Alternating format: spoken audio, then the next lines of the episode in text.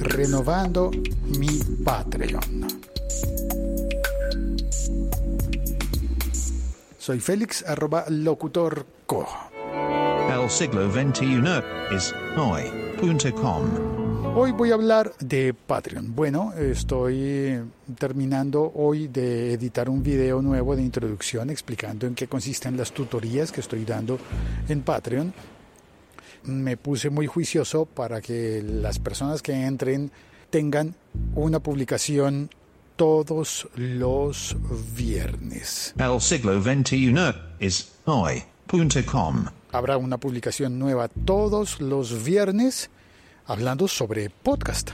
Pero hay una dificultad que me he encontrado con el Patreon y no me lo vas a creer. Es una dificultad increíble. En términos generales, Patreon ha sido una muy buena plataforma para mí. Me permite ofrecer algo fuera de lo común dentro de Patreon que son las tutorías. ¿Por qué fuera de lo común? Hay muchos youtubers, por ejemplo, que ofrecen tutorías. Claro, pero Patreon en realidad como que no piensa en ofrecer eso directamente.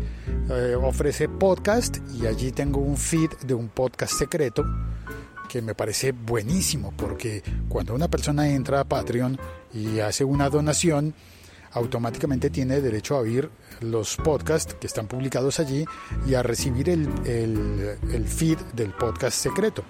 Lo puede descargar en prácticamente en cualquier aplicación.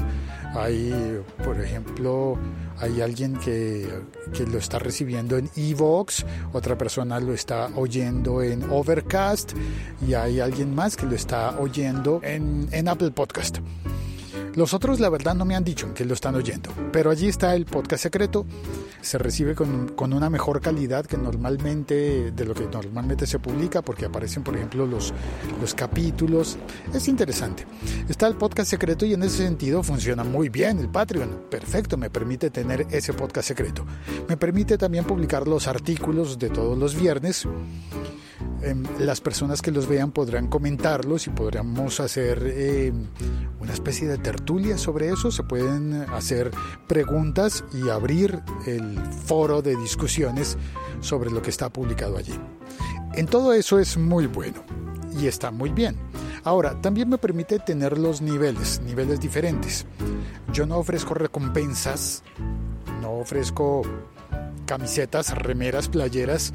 Eh, tazas, vasos, mugs. Yo lo que ofrezco son las tutorías y en ese sentido pues creo que voy bien, me he sentido bien al respecto. Pero hay una cosa en la que siento que sí tengo un tremendo hueco y agujero con Patreon y en este momento no sé qué hacer y necesito pedirte un consejo al respecto.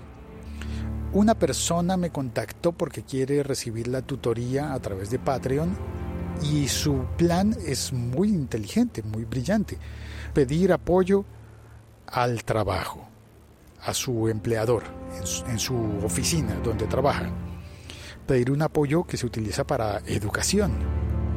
Y está perfecto. Claro, su plan incluye y apunta a crear un podcast para la oficina en la que trabaja. Bellísimo, ¿verdad? ¿Y sabes qué le dijeron en el trabajo? Que sí, que le pagarán la tutoría. Y a mí me parece muy bien, excepto por un pequeño detalle. Las instituciones formales creo que no comprenden de qué se trata esto, las nuevas formas de educación.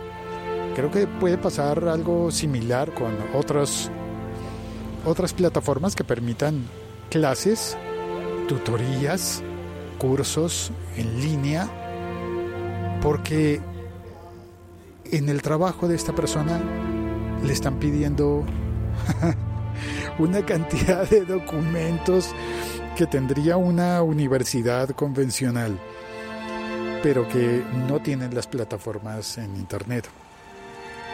Documentos como ya, uno de los papeles que no sabría yo cómo conseguir y cómo pedírselo a Patreon es el certificado de existencia. ¿Qué es eso, por Dios? Certificado de existencia. Bueno, yo sé que especialmente en Internet uno debe tener cuidado de verificar que cuando hace un pago lo va a hacer a una entidad que existe. Porque casos se han visto de trucos en los que alguien te vende algo y al final ese algo no existía no sé, pasa con perfiles que entran a eBay o a Mercado Libre o a plataformas de ese tipo. Incluso creo que puede ocurrir hasta dentro de Amazon, cuando no es directamente Amazon quien te vende, sino un usuario de, Amazon. Compras algo en una AliExpress y estás corriendo siempre el riesgo de que el envío no llegue a tu casa porque hubo un fallo en el correo o cosas así. Bueno, y hay seguros, pero ¿cómo consigo yo un certificado de existencia de Patreon? Una certificación bancaria para que le consignen a Patreon. Esto me parece gracioso. La certificación bancaria para que la empresa le consigne a Patreon en un banco. Pues obviamente eso no existe. Pues en algún punto del mundo debe haber una cuenta bancaria a nombre de Juan Carlos Patreon, pero Perdón, yo sé que no se llama así, pero es poco para jugar. Ese es mi aprieto en este momento. Estoy muy juicioso poniendo el Patreon a punto para que funcione de la mejor manera posible. Y claro, como siempre, estoy recibiendo todo tipo de consejos y de peticiones para incluir en el Patreon. Allí voy, en eso voy, en que todavía no sé cómo conseguir la fotocopia de la cédula de, de la cédula de ciudadanía de, del representante legal de Patreon. Este podcast forma parte de la liga.fm. Soy Félix, arroba locutor co. Puedes escribirme por cualquier medio, cualquier red social. Yo prefiero Twitter, pero tú escríbeme por la que quieras. Y nada, y si tienes un consejo para decirme cómo salgo de este aprieto burocrático, pues bienvenidos todos los consejos. Ah, y acabo de oír un episodio de Aprendo Fotografía de la liga.fm sobre cómo hacer para que las fotografías no te salgan movidas. Sí que me sirve. Muy buenos consejos. La trepidación, por ejemplo, eso yo no lo sabía y ya lo estoy aprendiendo. Ahora sí, chao, cuelgo.